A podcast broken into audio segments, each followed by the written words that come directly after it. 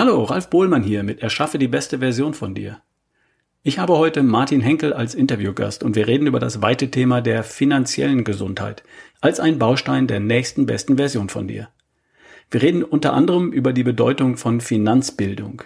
Wichtig und spannend in den turbulenten Zeiten, in denen wir gerade leben. Vorab mein kurzer Hinweis auf meinen Partner Coro www.corodrogerie.de. Haltbare Lebensmittel in Bioqualität, fair gehandelt, super lecker und bezahlbar. www.corodrogerie.de. Der Rabattcode lautet RALF, R-A-L-F, für 5% Nachlass bei deiner Bestellung. Und hier jetzt mein Gespräch mit Martin Henkel. Thema finanziell gesund. Viel Spaß. So, mein Podcast heißt Erschaffe die beste Version von dir. Und ähm, in der Regel geht es mir um Gesundheit, um Energie und Lebensfreude. Und neben der körperlichen Gesundheit kommt für mich auch noch die mentale Gesundheit dazu. Und ähm, außerdem möchte ich mich auch sicher fühlen im Jetzt und Hier. Ich möchte mich abgesichert fühlen in der Zukunft. Also das Thema finanzielle Gesundheit. Das darf im Bereich Erschaffe die beste Version von mir in meiner Welt auch ein bisschen Platz finden. Und äh, dafür brauche ich Unterstützung. Dafür habe ich heute Martin Henkel von Checkpoint Finanz aus Berlin ähm, Martin berät seit insgesamt rund 30 Jahren, glaube ich, zusammen mit deinem Partner und mit deinem Team vermögende Menschen im Bereich Finanzen, Vermögensverwaltung, Finanzanlagen und solche Dinge. Dein Team, Martin, das sind äh, nicht nur Finanzexperten, sondern auch zum Beispiel Steuerfachleute und, und Rechtsanwälte, Juristen, um die Leute wirklich auch umfassend beraten zu können. Und ähm, in dem Bereich hast du also seit drei Jahrzehnten eine Menge Erfahrung gesammelt. Ähm, ja, ich möchte, stimmt möchte hier im Podcast auch eines noch klarstellen. Du bist nicht hier, um, um Kunden zu gewinnen oder irgendein Produkt, ein Buch, ein Seminar, ein Kurs oder sowas zu bewerten. Es geht dir darum, einfach dein Wissen ähm, weiterzugeben hier im Podcast. Das nur für die Hörer, damit da keine falschen Ideen aufkommen. Hallo Martin, jetzt erstmal begrüße ich dich. Danke, dass du dir Zeit genommen hast heute. Ja, hallo Ralf. Schön, hier mit dir zusammen diesen Podcast heute gestalten zu dürfen. Ja, ich freue mich. Martin, gib uns doch mal ein Stimmungsbild aus dem Thema, äh, aus der Finanzwelt. Wir haben im Vorgespräch schon mal ein bisschen drüber gesprochen und du hast gesagt, da gibt es eigentlich einiges zu erzählen, was vielleicht nicht jedem so klar ist. Ja, also unzweifelhaft äh, findet der Podcast ja zu einer ganz besonderen Zeit äh, statt. Äh, man kann fast sagen, Zeitenwende, Paradigmenwechsel. Das sind schon Rahmenbedingungen und ich glaube, die meisten spüren es auch, dass äh, doch etwas anders ist, als man es vielleicht aus den letzten Jahren, vielleicht sogar Jahrzehnten gewöhnt ist. Insofern haben wir schon äh, an vielen Stellen sehr, sehr besondere Zeiten. Bestimmte Dinge merken wir ganz unmittelbar. Ja, Habeck hat gerade äh, die Alarmstufe, Notfallstufe Gas, äh, die Stufe 2 ausgerufen, also so ein Thema Energieknappheit, Engpässe bei Lebensmitteln, Mangel an Rohstoffen. Also es sind Dinge, die wir vordergründig spüren, aber es steckt eine ganze Menge mehr dahinter. Hm. Dazu kann man sagen, heute ist der 23. Juni 2022. Das Video wird ja auch später noch geschaut oder der Podcast wird später noch gehört. Darf man vielleicht dazu erwähnen, wo wir gerade sind heute. Mhm. Ähm, Ende Juni 2022. Und hm. ähm, aus deiner Erfahrung haben die Leute denn diese Risiken auf dem Schirm und, und welche sind das konkret?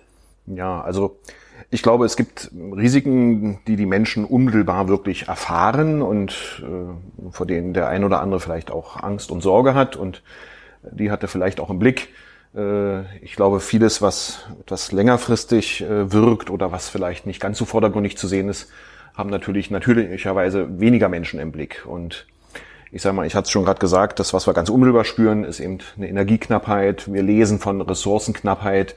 Wir lesen von Knappheit von Lebensmitteln, auch wenn wir das hier in Deutschland äh, tatsächlich real kaum spüren, außer vielleicht bei etwas Öl und etwas Nudeln, aber äh, das ist auch ein Stück weit natürlich hausgemacht. Mhm. Äh, wir haben die meisten sicherlich gelesen von äh, zusammenbrechenden Lieferketten, die maßgeblich natürlich auch mit der chinesischen Corona-Politik zusammenhängen.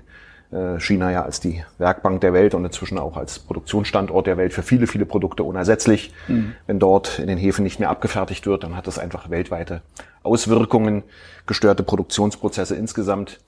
Äh, dann glaube ich, etwas, was viele schon sehr live inzwischen spüren, sind Inflationsraten, äh, die die allermeisten Menschen, die heute leben, so noch nicht kennengelernt haben. Wir haben uns einfach daran gewöhnt, dass Geld nur sehr, sehr langsam sich entwertet, gefühlt für die meisten sich gar nicht entwertet. Und jetzt lesen wir plötzlich von Inflationsraten von knapp acht Prozent. Und wir spüren es tatsächlich erstmalig. Also wir sehen, dass unsere Lebensmittel beim Einkauf äh, deutlich teurer werden. Wir spüren es an der Tankstelle beim Tanken, ob Diesel oder Benzin. Mhm. Da sind im Augenblick Preise, die kannte man oder kennt eigentlich gar keiner bisher. Und insofern glaube ich schon, dass es eine Unruhe bei vielen gibt, weil da etwas wahrgenommen wird, was schon in dem Maße so äh, bisher äh, nicht stattgefunden hat. Und wenn wir das etwas weiter sehen, dann muss man sagen, gibt es eine Corona-Politik, die maßgeblich äh, natürlich äh, Gelder äh, aufgewendet hat in einer wirklich äh, unglaublichen Größenordnung.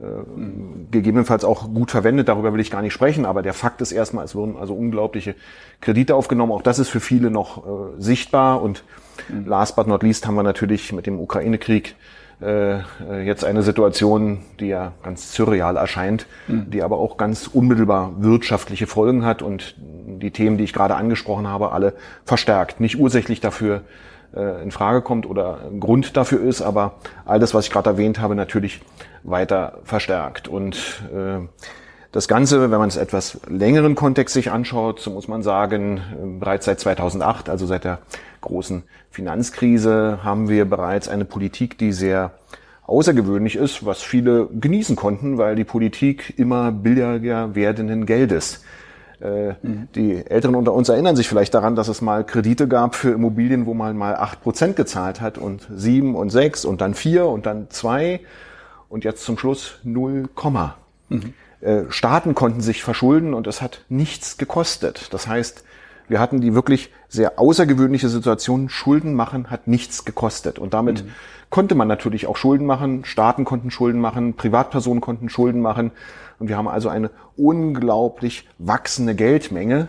Mhm. Und spätestens mit Beginn Corona hatten wir dem gegenüberstehend eine äh, sogar fallende Gütermenge, so dass wir hier ein Auseinanderdriften dieser beiden Dinge hatten. Und das war sicherlich einer der langsamen, aber großen und jetzt mit großer Wucht zuschlagenden Grundlagen für die Inflationsraten, die wir jetzt sehen, die ich befürchte, dass sie auch nicht nur temporär so sind. Und mhm insofern Paradigmenwechsel, weil diese Situation, die ich gerade geschildert habe, die wird sich nach meiner Überzeugung und nach Überzeugung vieler Finanzexperten und auch Wissenschaftler leider nicht kurzfristig ändern. Warum ist das so? Wir hatten die letzten 30 Jahre, kann man sagen, ein Zeitalter, welches unglaublich günstig war für wirtschaftliche Entwicklung. Mhm. Ich will das an ein paar Beispielen machen. Was war so besonders günstig? Das erste ist, wir hatten eine Altersstruktur in der Weltbevölkerung, die aus ganz vielen jungen Menschen bestand, die alle erwerbsfähig waren und auch erwerbstätig waren. Das heißt, es gab einfach viele Menschen, die für den Produktionsprozess weltweit, aber auch in Deutschland in Frage kommen. Mhm. Wir hatten insbesondere in Europa eine Zeit billiger Rohstoffe und billiger Energie. Und das steckt in nahezu jedem Produkt drin. Das heißt, wir konnten sehr preisgünstig produzieren und in Deutschland zum Beispiel mit sehr hohen Lohnkosten diese Produkte äh, ich sag mal, belasten und trotzdem waren sie auf dem Weltmarkt absolut konkurrenzfähig. Das hat viele Gründe, aber einer der Gründe war eben auch die sehr preiswerte Rohstoff äh, und Energie, die in diesen Produkten logischerweise mit drin steckte. Dann haben wir in den letzten 30 Jahren, kann man sagen, weltweit Abbau von Handelshemmnissen gehabt. Mhm. Also die Internationalisierung ist stetig vorangeschritten und man kennt es. Euroraum, EU. Euroraum, EU, weltweit, der, auch gar nicht so lange her, der Fall des Eisernen Vorhangs, mhm. der neue Markt China, der dazu kam. Also all das war in den letzten 30 Jahren unglaublich fördernd für eine weltweite Entwicklung und wir haben äh, weltweit Produktionen verlagert dahin, wo sie am allergünstigsten zu machen waren ungeachtet der Risiken, die da vielleicht mit zusammenhängen. Aber solange es funktionierte, führte es dazu, dass Produkte weltweit in Größenordnung zur Verfügung standen und besonders preisgünstig waren. Mhm. Und das war die Situation, die wir eben bisher hatten, eine große internationale Arbeitsteilung. Und auch da war Deutschland ein Hauptprofiteur dieser Entwicklung. Mhm. Weil die Märkte für uns leicht erreichbar waren, für unsere Waren als Exportnation und weil wir die ähm, Rohstoffe und ähm, Teile, die wir dafür gebraucht haben, auch günstig einkaufen konnten. Leicht und, und preiswert. Genau so ist es. Okay. Und jetzt, deshalb ähm, auch mein Satz Paradigmenwechsel. Äh, jetzt haben wir die unglückliche Situation, dass alle diese Faktoren gleichzeitig negativ wirken. Das heißt, als erstes Wir haben einen sinkenden Anteil von Erwerbstätigen, von der Erwerbsbevölkerung. Das ist insbesondere in Deutschland ein Riesenproblem.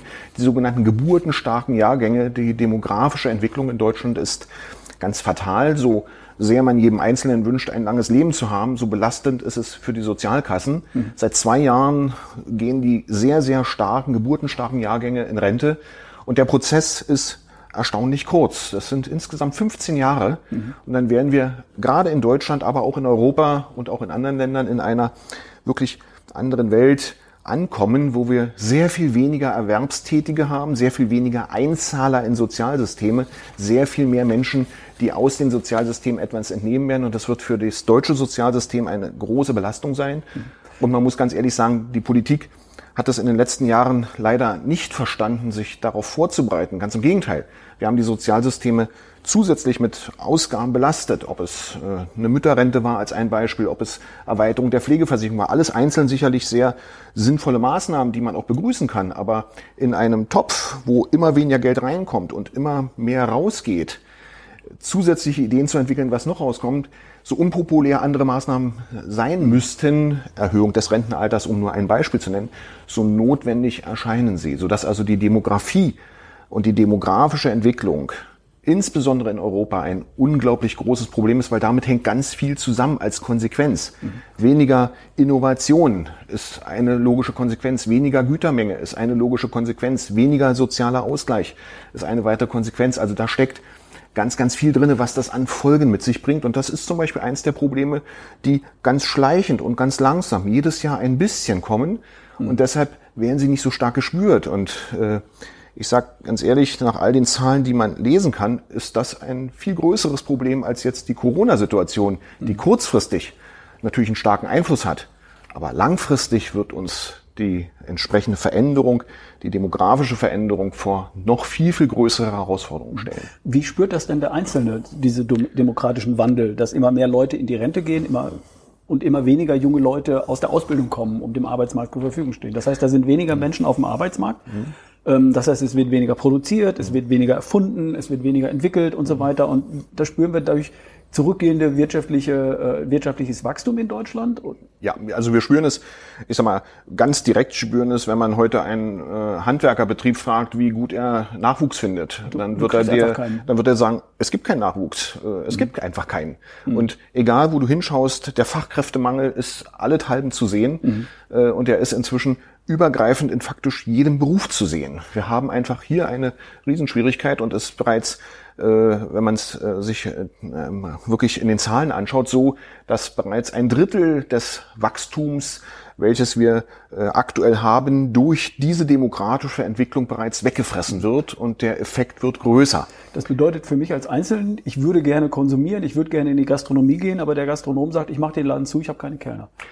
So ist es. Genau das ist das, was wir gerade erleben. Man hat eben nicht mehr das passende Personal oder das notwendige Personal. Und auch das ist natürlich ein Thema, was jetzt durch Corona vielleicht wiederum verstärkt wurde, mhm. weil man in bestimmten Berufen festgestellt hatte, Mensch, man war von Lockdowns betroffen, man konnte hier nicht arbeiten. Mhm. Man hat sich vielleicht Alternativen gesucht, die vielleicht auch etwas weniger körperlich anstrengend war. Alles individuell sehr ja. verständliche Konsequenzen, mhm. aber es wird eine doch deutliche Veränderung an der Stelle geben. Mhm. Und unterm Strich bringt all das weniger Nachfrage, weniger Wohlstand, hm. Und insofern Paradigmenwechsel. Wir werden uns doch, glaube ich, auch etwas längerfristig auf Wohlstandsverluste einstellen müssen. Hm.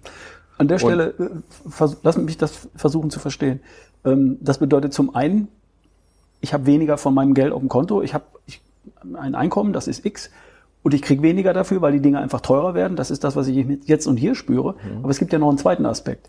Äh, vielleicht habe ich in den letzten 10, 15, 20 Jahren ja ein bisschen was zusammengespart. Mhm. Und das liegt irgendwo. Und dann besteht ja die große Gefahr, dass das in nochmal fünf oder zehn Jahren nicht mehr so viel wert ist, äh, wie es heute wert ist. Das heißt mhm. Geldentwertung von, von dem, was ich mir mühsam zusammengespart habe für die Rente vielleicht, mhm. oder? Also, also, das sind zwei Aspekte. Absolut. Also das, äh, das Thema Inflation äh, mhm. ist das, was du ansprichst. Das spielt natürlich an beiden Stellen eine sehr große Rolle. Aber lass mich, bevor ich dazu komme, noch kurz den Kreis schließen, ja, bitte. Äh, weil ich ja äh, sagte äh, am Anfang, das, was uns die letzten drei Jahrzehnte so stark äh, gefördert hat, ist jetzt auf einen Schlag plötzlich so stark gegen uns. Die Demografie ist sicherlich der Hauptaspekt. Äh, es gibt aber die weiteren Aspekte, die preiswertige Energie, die preiswerten Rohstoffe. Mhm. Das ist der zweite Aspekt, die werden absehbar nicht mehr zur Verfügung stehen. Mhm. Wir werden, auch wenn der Krieg hoffentlich bald in, zwischen Russland und der Ukraine äh, beendet ist, wir werden nicht dahin zurückkommen, dass wir die gleich preiswerten Rohstoffe Energie aus Russland beziehen. Äh, schon weil wir uns nicht wieder in identische Abhängigkeiten begeben werden, die wir jetzt ja sehr schmerzhaft spüren, auf denen wir uns mit großen Schmerzen wirklich zu befreien versuchen. Mhm.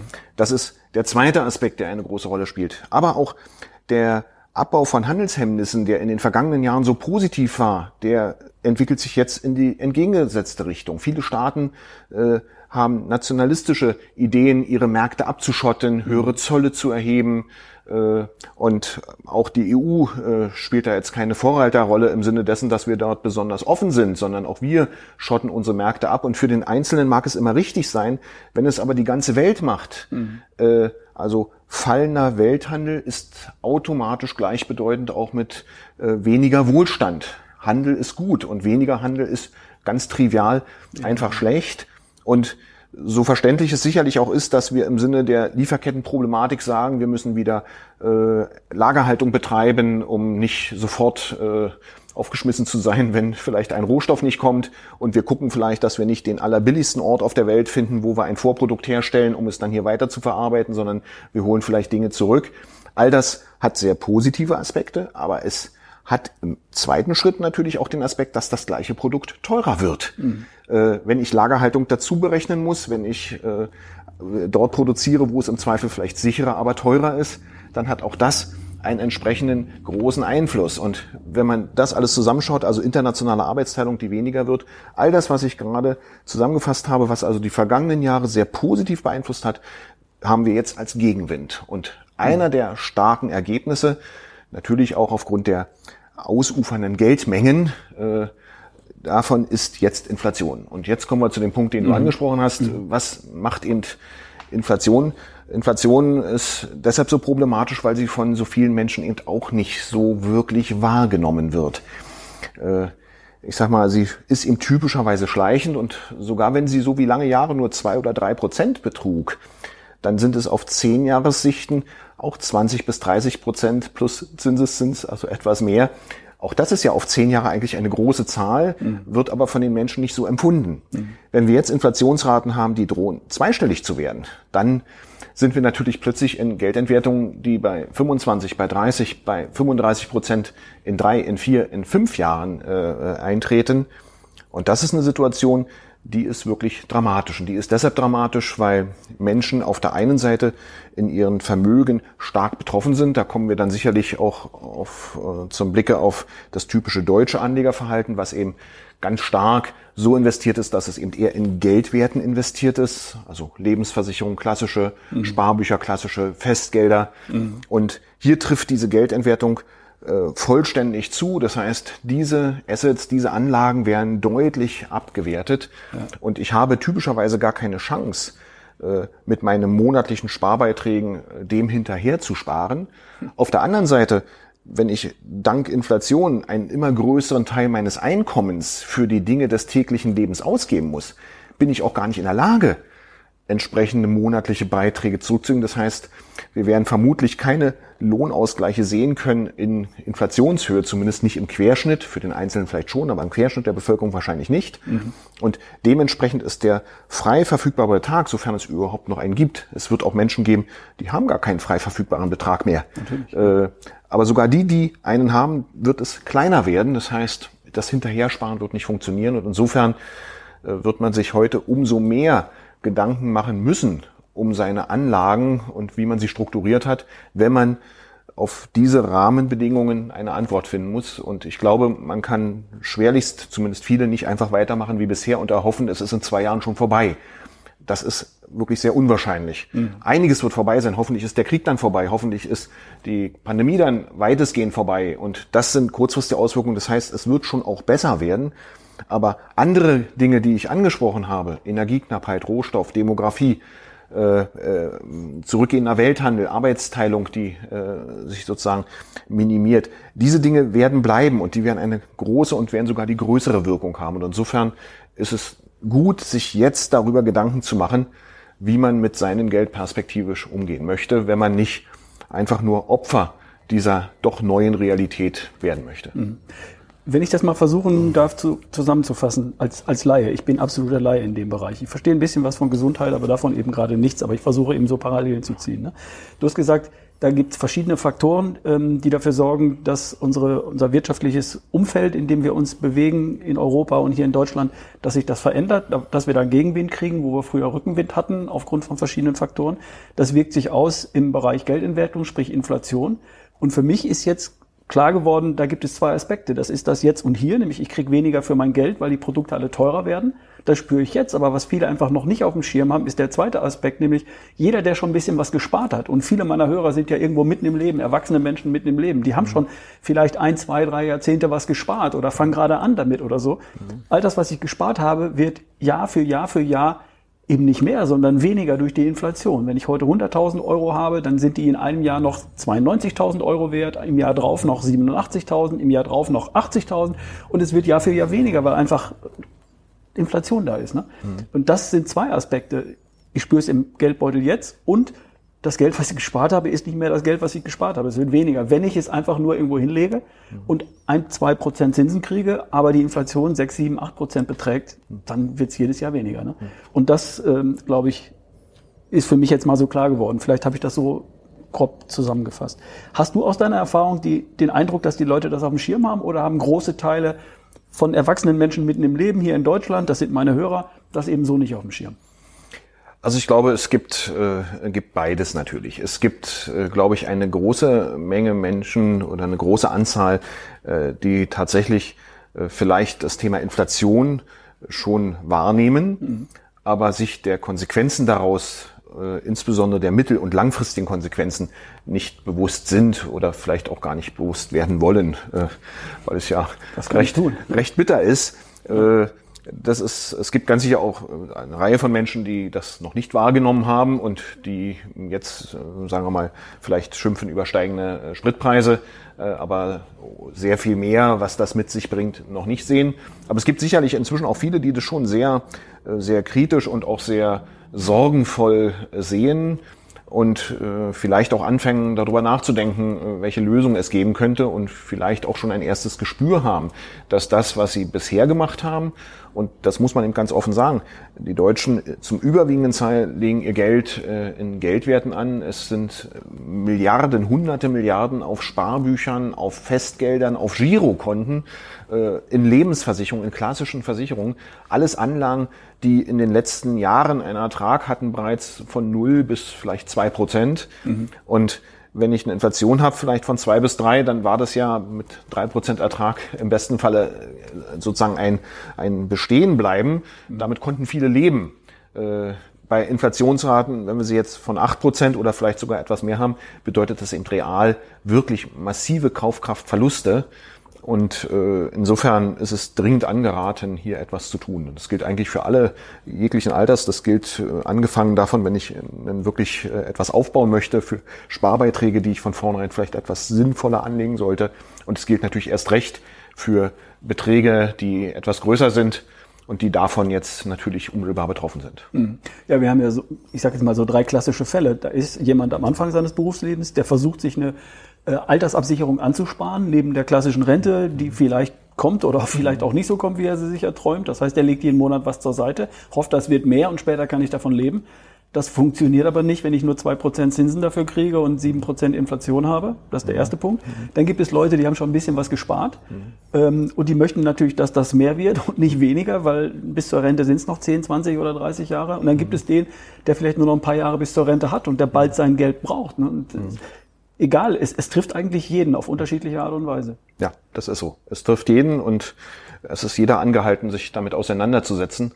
Und äh, da kommen wir schon zu einem ganz schweren Punkt, äh, nämlich wie löse ich dieses Problem, was, glaube ich, einer immer größeren Anzahl Menschen durchaus bewusst wird. Aber es ist eben mhm. kein so triviales Thema. Es gibt eben nicht die eine Lösung, wo man sagt, mach so und dann hast du es gelöst Und dadurch sind da, glaube ich, ganz viele Menschen wirklich auf der Suche. Ja. Und das ist ja ein ganz bisschen auch die Idee des heutigen Podcasts. Wir werden hier keine kompletten Lösungen anbieten können. Das ist innerhalb einer knappen Stunde äh, gar nicht möglich. Das wäre anmaßend, das zu vermuten. Aber vielleicht ja. ein paar Anregungen zu geben, ein paar Gedanken zu geben, wenn uns das gelingt und bei dem einen oder anderen vielleicht auch ein Problembewusstsein zu schaffen äh, für diese Situation und was sie bedeutet. Ich glaube, dann haben wir vielleicht schon einen kleinen Nutzen erzeugt. Lass uns mal. Ich habe gestern Abend ein Gespräch geführt und ähm, da ist uns beiden klar geworden, dass wir eigentlich da wie, wie sagt man so schön, wie der Ochs vom Berge stehen. Mhm. Wir haben keine Ahnung, wie wir das lösen können. Wir, wir, haben so ein bisschen was gehört. Ich bin ja auch keine 25 mehr oder so. Ich habe mhm. schon ein bisschen was mitgekriegt oder so. Aber mhm. wenn ich ganz ehrlich bin und mein Gesprächspartner war das auch, der hat gesagt, ja, in Wirklichkeit weiß ich doch gar nicht, wo ich anfangen soll. Ich habe keine Ahnung, was soll ich denn jetzt tun? Mhm. Ich verstehe das jetzt, wo du es mir erklärst. Mhm. Ähm, Inflation, Geldentwertung ist für mich ein großes Risiko als jemand, der schon ein bisschen was gespart hat für die Rente oder auch für meine Kinder, die jetzt anfangen, sich was aufzubauen. Aber was tue ich nun? Ja, und ich hatte es ja schon angedeutet, leider gibt es keine simple Antwort. Also äh, wie sieht, das denn, wär, wie sieht denn die komplizierte aus? Wie sieht die komplizierte? Das wäre so schön, gäbe es eine simple ja, Antwort, so aber vielleicht wäre es auch nicht schön, dann hätte ich vielleicht weniger zu tun. äh, ja, wie sieht die, wie sieht die Antwort aus? Ich will ein paar, ein paar Ideen vielleicht äh, einstreuen äh, und will das so vorweg sagen. Natürlich eine, eine gute Antwort kann immer nur individuell sein und muss die individuelle Situation sicherlich berücksichtigen. Mhm. Insofern, das kann ich natürlich in der Form ja gar nicht tun. Natürlich. Äh, ich kann insofern nur ein paar Gedanken vielleicht geben, die vielen vielleicht auch naheliegend erscheinen, aber äh, trotzdem oft genug nicht umgesetzt werden. Das erste, was sicherlich ganz einfach ist, wie heißt es immer so schön, nicht alle Eier in einen Korb legen, äh, sondern vielleicht verschiedene Körbe tatsächlich nehmen. Das heißt, äh, was ich sagen möchte, es gibt per se keine einzige Anlageform, die nur gut ist und die keine schlechte Seite hat. Äh, jede Anlageform hat bestimmte Vorteile und bestimmte Nachteile. Mhm. Und da keiner von uns die Glaskugel hat, äh, sondern man nur Wahrscheinlichkeiten aussprechen kann, ist es immer gut, auf unterschiedliche Szenarien doch unterschiedlich vorbereitet zu sein. Mhm. Was man aber sicherlich sagen kann, ist, dass Anlageformen, die im Sachwertcharakter sich befinden, natürlich deutlich besser vor Inflation und vor äh, Wertverlust geschützt sind, äh, als es eben Sparbücher, Festgelder oder ähnliche Anlagen sind, die einfach nur im Geldwert sich befinden. Was können das für Anlagen sein? Relativ naheliegend ist sicherlich die Idee der Edelmetalle, äh, sehr langjährig und über Jahrtausende ja bekannt natürlich die Anlagen in Gold. Mhm. Äh, das ist sicherlich eine mögliche Antwort. Ich würde es erweitern. Ich würde sagen, Silber ist sicherlich eine sehr gute Idee, zumal der Silberpreis im Augenblick doch auch noch relativ interessant ist, ganz konkret jetzt. Das kann, das will ich wirklich so an die Hörer sagen, in drei Wochen schon anders sein. Das ist also ein sehr zeitenger Korridor, wo diese Aussage vielleicht nur stimmt. Aber ganz grundsätzlich sind Anlagen in Edelmetallen, Gold, Silber, Platin, Palladium vielleicht eine gute Idee. Es kann eine gute Idee sein, in Aktien zu investieren oder in Aktienfonds. Aktien sind Beteiligungen an Unternehmen. Mhm. Äh, in einer Zeit wie der heutigen, wo Kredite immer teurer werden, weil Zinsen teurer werden, ist hier sicherlich der Blick in den Verschuldungsgrad eines Unternehmens ein guter Gedanke. Das heißt, Unternehmen, das kann man sich äh, natürlich gut vorstellen, die hohe Kredite haben, mhm. haben natürlich mit höheren Zinsen automatisch eine höhere Belastung und kommen durch eine solche Krisensituation schwerer durch als Unternehmen, die vielleicht eine sehr gesunde Bilanz haben, ein gutes Geschäftsmodell haben, was äh, dauerhafte Erträge oder schon langjährig Erträge erwirtschaftet. So ein Stichwort könnten vielleicht Dividendentitel sein, also Unternehmen, die auch eine hohe Ausschüttung haben. Mhm. Äh, das könnte eine Idee sein, mit Aktien, mit Beteiligung an Unternehmungen äh, äh, hier über diese Zeit hinwegzukommen. Das führt dann vielleicht auch dazu, wenn ich mich vielleicht an Energieunternehmen, Ölunternehmen oder Ähnlichem beteilige, dass ich dann die steigenden Tankstellenpreise nicht nur mit einem traurigen Auge, sondern auch mit einem lachenden Auge, weil ich denke, okay, auf der anderen Seite habe ich vielleicht auch was davon. Mhm. Was können weitere Sachwerte sein? Natürlich das deutschen liebstes, liebstes Kind, die Immobilie. Mhm. Äh, ist ein ganz häufig gewähltes Medium. Ich glaube, da muss man aber den Deutschen keinen Nachhilfeunterricht geben. Immobilien ist sowieso allseits beliebt. Hier ist eher die Situation, dass der Durchschnittsdeutsche, wenn er Immobilien hat, dann zu viel im Immobilienbereich investiert hat. Also ein Großteil äh, deines Einkommens in ein, ein, ein Großteil, also das ein großer Wunsch für viele ja das Eigenheim oder die eigene Wohnung, äh, die man möglichst schuldenfrei ins Rentenalter bringen möchte. um äh, dann hier mietfrei äh, entsprechend wohnen zu können. Äh, wenn es einen gewissen Vermögensanteil macht, mag das auch eine kluge Strategie sein. Wenn es aber wie bei ganz vielen Menschen 70, 80, 90 Prozent des Vermögens anbelangt, dann ist es eher nicht so eine kluge Strategie. Und äh, wenn man sich überlegt im Rentenalter, dass ich vielleicht auch Liquidität benötige, dann muss ich mir Gedanken machen, wie ich die entschuldete Immobilie wieder in liquide Mittel umwandle, weil das ist zum Beispiel einer der Nachteile von Immobilien. Äh, die Liquidität steht nicht zur Verfügung. Und wenn das Einzige, was ich dann noch habe, die entschuldete Immobilie ist, dann aber, muss aber ich im schlechtesten und keine, keine Rente, die ausreicht, dann muss ich im schlechtesten Fall ausziehen oder muss es verkaufen oder muss andere Regelungen finden, die es durchaus auch gibt. Aber da sieht ja. man, äh, zu viel Immobilie äh, ist im Zweifel auch nicht gut. Und das will ich dazu sagen, wir sind im Augenblick im Zeitalter, äh, wo wir sehr, sehr hohe Immobilienpreise haben. Oh ja. äh, äh, und es könnte gut sein, dass wir perspektivisch eher sinkende Immobilienpreise erleben werden weil steigende Zinsen bedeutet, weniger Menschen können sich Immobilien leisten. Das freie Einkommen, äh, der Teil, aus dem ich mir etwas leisten kann, wird kleiner dank Inflation. Also hier gibt es durchaus Aspekte und äh, Ideen für fallende Nachfrage. Das wird nicht überall identisch sein, aber äh, die Idee, heute eine Immobilien zu kaufen und sich über Wertsteigerungen zu freuen, die könnte für viele Jahre vielleicht nicht funktionieren. Mhm. Ganz anders ist es bei ganz vielen Aktien, um das sozusagen. Ich vergleiche das immer ganz gerne. Äh, äh, ich habe dir das im Vorgespräch auch schon erzählt. Äh, ich finde dieses Beispiel einfach ganz, ganz plastisch. Ich vergleiche den Aktienmarkt gerne mit einem Hochhaus, zehn Etagen. Und das Spiel heißt, gewinne Etagen beim Fahrstuhlfahren. Treppe laufen gilt nicht, weder hoch noch runter. Aber Etagen gewinnen mit dem Fahrstuhl und zwar aufwärts. Wenn du das schaffst, dann hast du sozusagen dieses Spiel gewonnen oder begriffen. Und was man im Augenblick sagen muss, ist, der Fahrstuhl äh, simuliert sozusagen die Aktienmärkte. Der fährt halt immer hoch und runter zwischen dem Erdgeschoss und der zehnten Etage. Mhm. Manchmal auch nur bis zur achten, manchmal auch nur bis zur zweiten. Gelegentlich fährt er sogar in den Keller. Und äh, ab und an, in den letzten Jahren vor allen Dingen, wurde auch immer mal oben noch eine Etage angebaut. Dann sind wir auch schon mal in die elfte und zwölfte gefahren. Und was man sicherlich sagen kann, ist, äh, Aktienmärkte sind heute viel, viel preiswerter als vor einem halben Jahr. Äh, wir sind ganz sicherlich nicht in der zehnten Etage, auch nicht in der neunten und in der achten. Mhm. Kein Mensch wird sagen können, ob wir heute in der dritten, in der zweiten oder in der ersten sind oder vielleicht sogar schon im Erdgeschoss. Äh, ich vermute, wir sind noch nicht im Erdgeschoss, wir sind vielleicht eher in der zweiten. Das heißt, Aktien könnten noch weiter äh, fallen. Sie können also natürlich noch weiter fallen, aber auf lange Sicht ist es einfach gut, wenn ich relativ preisgünstig Aktien erwerbe und das ist auch in der zweiten Etage schon okay. Und ich muss auch nicht immer in der zehnten aussteigen. Es reicht auch, wenn ich es vielleicht in der achten oder neunten schaffe und dann wieder runterlaufe und warte. Und der typische Anleger verhält sich an der Stelle genau verkehrt herum. Immer dann, wenn die Zeitungen schreiben, jetzt mit Aktien viel Geld verdienen und alles ist ganz wunderbar und die Stimmung ist herrlich, dann investieren Menschen. Mhm. Dann sind wir aber meistens schon irgendwie in der neunten oder zehnten Etage. Und wenn ich dann einsteige, dann habe ich vielleicht noch die Chance auf die eine Etage, die oben drauf gebaut wird.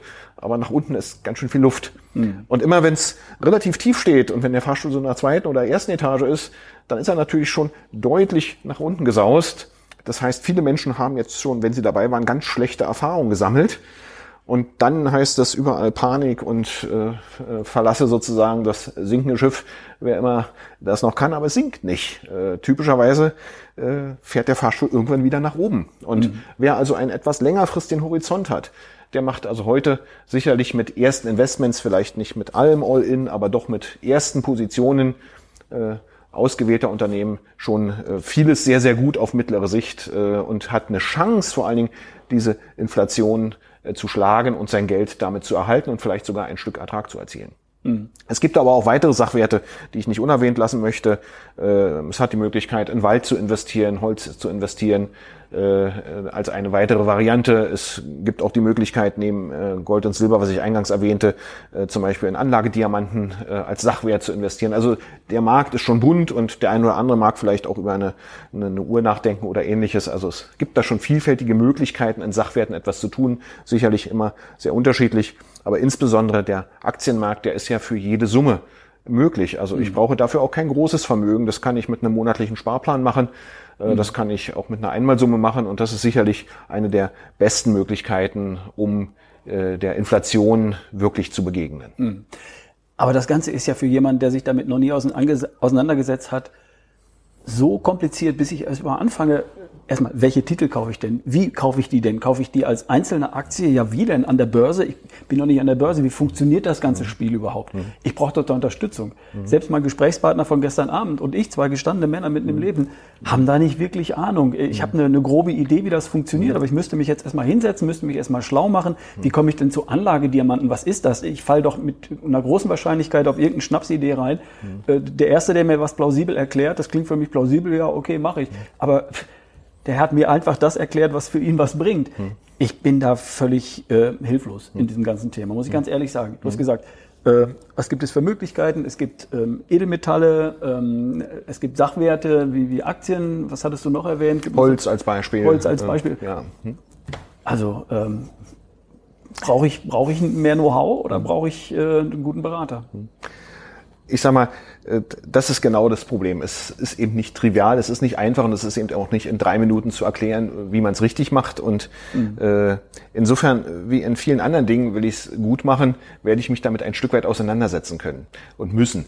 Ähm, äh, du machst ja einen Podcast, wo es darum geht, wie man sportlich fit bleibt, äh, wie man sich gesund ernährt, äh, wie man gut atmet, wie man das in ein gutes Mindset vielleicht bekommt wenn wir hier Sport oder Ernährung als Beispiel nehmen, wenn ich mich damit eine Stunde im Jahr beschäftige, dann wird das nicht helfen. Äh, dann wird es wenig bringen. Ich werde es dauerhaft machen und dann werde ich irgendwann eine Ahnung haben, welcher Sport für mich gut ist, was ich machen muss, was ich beachte. Und trotzdem kann ich mir dann gelegentlich vielleicht mit einem Trainer weiteres Know-how dazu holen, aber ich habe eine Grundidee, wie es funktioniert. Und umso weniger ich davon Ahnung habe, desto eher äh, wird man mir irgendeinen Quatsch erzählen können. Und genauso ist es bei Ernährung. Ich werde mich, werde vielleicht nicht zum Starkoch werden müssen, aber wenn ich mich mit Zutaten auseinandersetze, mit äh, Inhaltsstoffen auseinandersetze, dann habe ich immer mehr eine Idee und ein Gefühl und ein Wissen darüber, was mir gut tut und was gut ist und was es vielleicht weniger ist. Und ein Stück weit ist das leider in Finanzdingen auch so. Äh, man muss einfach sehen, die Situation, natürlich kann man ganz einfach zu einem Berater gehen, aber ganz oft hat der Berater natürlich auch eine eigene Interessenslage, die sehr häufig nicht deckungsgleich ist mit der Interessenslage des Mandanten. Weil der Berater verdient im besten Fall eine Provision an dem, was er vermittelt. Provisionen sind in Deutschland extrem unterschiedlich. Es gibt Produkte mit sehr hoher Provision, es gibt Produkte mit niedriger Provision. Es könnte sein, dass man vielleicht ein Produkt mit einer höheren Provision bevorzugt. Ich will das auch gar keinem unterstellen, aber das Bezahlungssystem ist nicht unbedingt darauf aufgelegt, besonders gute Beratung zu fördern, jedenfalls nicht per se. Äh, Es gibt Interessen der Organisationen im Zweifel, die dahinter stehen, Banken, Versicherungen und so weiter, die natürlich erstmal grundsätzlich sogar, ich sag's mal ganz trivial, ein entgegengesetztes Interesse haben. Man möchte mir etwas verkaufen, wo man eher gut dran verdient. Natürlich will man vielleicht auch die Interessen des Mandanten schon mit beachten, aber es ist hilfreich, selber etwas zu wissen. Und wenn man es sich anschaut, jeder oder viele Menschen arbeiten 40 Stunden die Woche, 160 Stunden im Monat, äh, um äh, monatlich ein Salär äh, dafür zu erhalten. Und wie wenig Menschen würden eine Stunde in der Woche äh, äh, sozusagen investieren, um sich darüber Gedanken zu machen, äh, was man mit dem verdienten Geld sinnvoll anstellen kann. Und ich würde behaupten wollen, es ist nie einfacher als heute gewesen oder es ist äh, wirklich ganz, ganz äh, äh, gut möglich, heute Finanzbildung zu bekommen. Ich muss bereit sein, ein Stück weit Zeit zu investieren. Es gibt sehr gute Bücher, es gibt ganz sicherlich äh, die Möglichkeit, per YouTube sich vieles per Video anzuschauen. Es gibt sicher ganz viele Podcasts äh, zu dieser Thematik. Ich gebe zu, ich habe mich jetzt selber damit noch nicht intensiv auseinandergesetzt. Äh, äh, was ist, was man da machen kann, das äh, habe ich, äh, ist vielleicht sogar eine Idee, mal im Nachgang zu gucken und das mal nachzuliefern. Was wäre vielleicht ein gutes Buch? Ich selbst habe keins geschrieben. äh, insofern, äh, aber ich glaube, es ist einfach notwendig, ein gewisses Grundwissen sich selber anzueignen, um Basisfehler zu vermeiden. Basisfehler, zum Beispiel, dass Menschen Angst vor den falschen Dingen haben. Menschen haben Angst, bei Aktien Verlust zu machen vor Schwankung und haben keine Angst vor Inflation. Menschen haben Angst vor Dingen, die ganz kurzfristig passiert sind. Auch das ist menschlich verständlich. Das, was in der letzten Woche, im letzten Monat, im letzten halben Jahr passiert ist, hat einen viel größeren Einfluss auf mein Handeln als das, was mittel- und langfristig passiert. Zu sagen, du wirst mit diesem Aktienfonds auf Sichtweise von fünf, von sieben, von zehn Jahren hochwahrscheinlich sehr gutes Geld verdienen können, wird überlagert von der Sorge, kurzfristig in den letzten vier Wochen hatte ich aber eine große Schwankung. Äh, als Beispiel. Und so gibt es ganz viele Ängste, wo man ganz Grundsätzliches äh, richtiger oder falscher machen kann. Und mhm. mit einer entsprechenden Finanzbildung kann man Dinge nicht nur richtiger machen, sondern man kann gelassener auf die Situation reagieren. Mhm. Also wir zum Beispiel sind im Augenblick, um das äh, dazu zu sagen, natürlich in der allgemeinen Situation, wenn man es persönlich betrachtet, haben wir große, große und schwierige Rahmenbedingungen und die machen mich persönlich durchaus betroffen. Wenn ich es aber ganz losgelöst davor, davon äh, auf die Finanzmärkte betrachte, dann entsteht im Augenblick auch eine sehr große Chance. Mhm. Also ich kaufe lieber etwas, wenn ich es mit 50, 60, 70 Prozent Nachlass kaufen kann. Und das kann ich heute im Vergleich zu einem halben, vor einem halben Jahr. Das ist ein interessanter Aspekt, weil aus den ganzen Risiken, die du jetzt dargestellt hast oder die wir hier aufgearbeitet haben, ergeben sich ja immer auch Chancen. Du hattest mir im Vorgespräch erzählt, ähm, von einer bestimmten Aktie, ich will sie jetzt hier nicht nennen, die jetzt im Moment 70, äh, 80 Prozent ihres Wertes von vor einem Jahr verloren hat. Die ist mit der Corona-Krise, weil sie eben in das Thema gut reingepasst hat, Homeoffice und so weiter, gut nachgekauft worden. Das heißt, der Aktienkurs ist stark gestiegen. Plötzlich verkaufen Leute in Panik, jetzt gerade, weil die Aktienkurse fallen, alles ohne Rücksicht auf Qualität. Einfach weil sie gesagt haben, oh, ich habe Aktien gekauft, jetzt gehen die runter, ich verkaufe sie schnell. Mit Verlust jetzt verkauft. Ähm, aber diese Aktie hat trotzdem Substanz. Die Firma hat jetzt zwei, dreimal mehr Kunden, als sie vor der Corona-Krise hatte, ist nicht verschuldet. Das heißt, es ist eine Aktie mit viel Qualität. Und wer jetzt äh, ruhigen Blutes an die Sache rangeht, der sagt, die halte ich doch jetzt, ich kaufe sogar nach, weil jetzt im Moment ist sie günstig, aber die hat Substanz. Und viele Leute, die sich damit nicht professionell auseinandersetzen, haben das Know-how nicht, verkaufen aus Panik und äh, reagieren zyklisch, weil jetzt gerade alle verkaufen, verkaufe ich lieber auch, bevor ich noch mehr verliere und realisieren dann einen Verlust statt einen Gewinn. Ne? Also da braucht es doch einfach auch ähm, ein gewisses Know-how, eine gewisse Ruhe und Gelassenheit oder auch eine professionelle Unterstützung, oder? Mhm. Also ich sage, dieses, das, was du gerade ansprichst, dieses antizyklische Verhalten ist, ist in der Theorie so offensichtlich und so einleuchtend und praktisch so schwer umsetzbar. Sogar für Profis immer wieder schwer umsetzbar und man muss sich immer wieder deutlich machen, äh, wie langfristig die Dinge funktionieren. Und es schmerzt, weil man so anders handelt, als die meisten anderen Menschen um einen herum handeln. Ja. Und das fällt Menschen ja immer schwer, das ist ja auch äh, sich anders zu positionieren. Eine aber steigende Aktie zum Beispiel ja. zu verkaufen, weil ich das Gefühl habe, oh, die steigt schon ziemlich lange. Irgendwann wird die auch mal wieder runter. So, ne? Oder eine fallende Aktie zu behalten. Das ist, ist widerstrebt einfach unserer Natur. Ja, aber es ist absolut richtig, sich antizyklisch zu verhalten. Nicht pauschal, aber individuell ist das ganz sicherlich ein, ein richtiges Verhalten. Und das muss man klar sagen. Äh, wenn wir, und was hoffen wir alle, äh, davon ausgehen, dass die Welt sich weiterdreht, dann werden wir irgendwann bessere Zeiten haben. Und bessere Zeiten führt auch an den Märkten zu besseren Bewertungen. Mhm. Und äh, wer vor einem halben Jahr sich getraut hat zu kaufen, der sollte sich heute gleich dreimal trauen, etwas zu kaufen. Und wer noch nie etwas an den Aktienmärkten getan hat, für den ist es gerade ein ziemlich guter Einstiegsmoment, auch wenn es ganz verrückt klingt und einem rumherum erklären, wie verrückt. Aber im Augenblick ist es ganz schön gut. Wie gesagt, sicherlich nicht mit der gesamten Summe, mhm. aber mit einer ersten Position, mit einem ersten Viertel, einem ersten Drittel. Das kann ein guter Gedanke sein. Mhm. Äh, und mittelfristig und langfristig wird man damit Freude haben. Und es wird einer der guten Möglichkeiten sein, sich vor Geldentwertung zu schützen. Mhm. Äh, natürlich nicht die einzige. Ich hatte eine skizziert und das ist das dann der zweite Schritt sicherlich äh, Finanzbildung. Ich glaube, sie ist für jeden sinnvoll, weil der Berater, der zu einem kommt oder zu dem man geht, äh, der mag vielleicht nett und sympathisch sein, aber wenn ich ein Stück weit auch fachlich einschätzen kann, ob er das, was er tut und macht, ob er das gut macht und ob er das auch in meinem Sinne macht, dann ist es ganz, ganz sicher hilfreich. Also ein bisschen mehr auf Augenhöhe mit einem Berater reden können, ist ja in jedem Geschäftsfeld sinnvoll Natürlich. und im Finanzbereich ist es aber so unüblich und ich empfehle das unbedingt, Know-how und Wissen sich in einem Maße anzueignen, dass man ein bisschen mehr auf Augenhöhe die Dinge besprechen kann. Und natürlich, es ist im Gegensatz zum Sport, den kann ich eben nicht so gut auf andere verlagern. Dann geht's mir trotzdem nicht besser. Äh, Stimmt. Äh, mit dem Essen klappt das auch nicht. Klappt auch nicht, musst du auch selber. Wenn ich jemand anders für mich gesund essen lasse, äh, auch das wird nicht funktionieren. Das ist vielleicht der kleine Vorteil zu allen anderen Dingen. Hier ist es auch sinnvoll, es selber zu machen und selber mich zu bilden.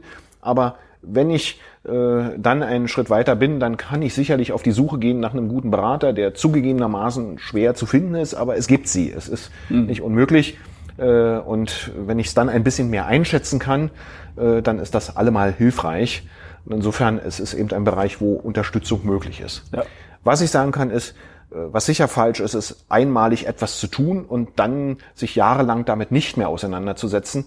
Also wie in allen anderen Dingen auch dabei bleiben, die Neuigkeiten immer wieder aufnehmen. Ich würde sagen, wer es kann, pro Woche eine Stunde pro Monat eine Stunde, auch das wäre schon gut. Die meisten machen aber auch das nicht und beschäftigen sich noch nicht mal mit einem Berater gemeinsam regelmäßig mit ihren Finanzen. Ich erlebe das äh, ganz oft, dass Menschen sich schon jahrelang damit nicht auseinandergesetzt haben, weil sie haben es irgendwann mal gemacht und dann hat man dieses unangenehme Thema äh, erledigt und dann muss man ja nie wieder raufgucken. Und das muss man sagen, ist unglaublich teuer, wenn ich Pech habe, ja. weil ob es dann funktioniert, hängt so maßgeblich vom Zufall ab. Und der Rückenwind der Märkte der letzten 30 Jahre, der Rahmenbedingungen, wie ich es eingangs erläutert habe, der wird jetzt Gegenwind. Das heißt, die Wahrscheinlichkeit, dass es funktioniert, wenn ich mich damit nicht auseinandersetze, ist dramatisch kleiner, als sie es in den letzten 30 Jahren war. Mhm. Und insofern vielleicht ein sehr guter Moment, sich jetzt anfangen, damit auseinanderzusetzen. Finde ich sehr gut. Ich fasse noch mal so zwei, drei Sachen zusammen. Oder mir fällt eine Geschichte dazu ein. Ich habe mal irgendwo gelesen, dass ähm, Menschen häufiger ihren Partner wechseln als ihre Bank. Das heißt, die starten ins Berufsleben, dann werden so zwei, drei Geschichten gemacht, dann wird eine Lebensversicherung abgeschlossen oder so, ein Bausparvertrag oder so. Und dann läuft sowas über Jahrzehnte und Jahrzehnte. Und auch wenn das bisher viele Jahre oder auch Jahrzehnte gut funktioniert hat, spätestens jetzt ist ein Punkt, wo es Sinn macht, mal drüber zu gucken, zu gucken, ob das alles noch Sinn hat, ob das alles auch in Zeiten von einer Geldentwertung und Inflation, die uns jetzt im Moment schon trifft und die uns wahrscheinlich auch in den nächsten Jahren bevorsteht, ob das da alles noch Sinn macht oder ob es da was zu optimieren gibt. Finanzbildung ist ein ganz wichtiger Punkt. Bitte Leute, setzt euch regelmäßig mit euren Finanzen auseinander, überprüft das, nehmt wahr, dass es Veränderungen in der Finanzwelt da draußen gibt und ähm, optimiert eure, ähm, eure Finanzwelt entsprechend euren Zielen, Vermögensaufbau, Altersabsicherung oder was auch immer ihr davor habt. Ne? Und äh, sucht euch im Zweifel da ähm, gute Berater. Und wenn ihr ein kleines bisschen Finanzbildung betrieben habt, könnt ihr einen guten vom schlechten Berater auch unterscheiden. Könnt ihr schauen, ob er äh, euer Portfolio so aufteilt, dass alle Klassen enthalten sind, so dass ihr nicht, wenn eine Klasse plötzlich mal äh, leidet, äh, alles verliert. Wie zum Beispiel, wenn nur die Immobilien plötzlich an Wert verlieren mhm. oder nur Aktien an Wert verlieren oder nur äh, Geldentwertung passiert und mein Sparkonto oder meine, meine Sparanlage, mein Tagesgeld plötzlich entwertet wird. So dass wenn solche Dinge beachtet werden, dann liegt ihr schon mal ein Stück weit richtiger, als mhm. äh, wenn er es einfach gar nicht tut. Mhm. Augen zu machen ist keine Lösung. Oder? Mhm. So ist es. Damit beschäftigen ist eine große Chance und äh, die Zeiten laden geradezu dazu ein. Und äh, wer es macht, der hat gute Möglichkeiten, auch durch diese Krise wirtschaftlich zumindest nicht als Verlierer, sondern vielleicht sogar äh, äh, auf eine gute Art und Weise durchzukommen und damit äh, die negativen Auswirkungen, die er ansonsten erspürt, zumindest ein Stück weit abzumildern und auszugleichen. Insofern dazu lade ich ein. Beschäftigt euch mit diesen Themen. Ein bisschen wenigstens. Das ist fast ein gutes Schlusswort, aber ich würde gerne noch mal eins hervorheben. Ähm, immer da, wo Risiko ist, ist auch Chance. Ja. Dieser Wechsel aus Chance und Risiko, das nennt man Leben. Mhm. Und jetzt leben wir gerade. Mhm. Das Leben ist gerade ähm, turbulent da draußen. Mhm. Heißt aber nicht, dass immer alles schlechter wird, sondern ähm, wenn ich mich ein bisschen schlau mache, wie im Bereich Gesundheit auch. Ich muss ein paar Dinge verstehen, äh, im Bereich Ernährung, Bewegung, Entspannung, aber ich brauche nur ein paar einfache, simple Formeln in den Lebensbereichen jeweils zu berücksichtigen und dann stehe ich schon viel besser da als die allermeisten da draußen. Das ist das, was ich in meinem Podcast üblicherweise vermittle. Erschaffe die beste Version von dir und erschaffe sie nicht nur äh, körperlich gesund, sondern auch mental gesund und bitte auch finanziell gesund. Setz dich damit auseinander lerne, wie es grundsätzlich funktioniert, such dir die richtigen Berater und die richtige Strategie, die zu dir passt. Und dann klappt es auch mit dem Nachbarn, oder? Genau so ist es. Lieber Martin, ähm, wir haben jetzt eine Dreiviertelstunde geplaudert ungefähr. Ähm, ich danke dir für deine Zeit, dass du die, die Zeit genommen hast, uns hier ein bisschen was dazu erklären. Ähm, falls jemand Kontakt aufnehmen möchte, bitte über mich, ich gebe das dann weiter. Dankeschön und ja, bis zum nächsten Mal. Ja, es hat mir Spaß gemacht. Bis zum nächsten Mal. Danke auch.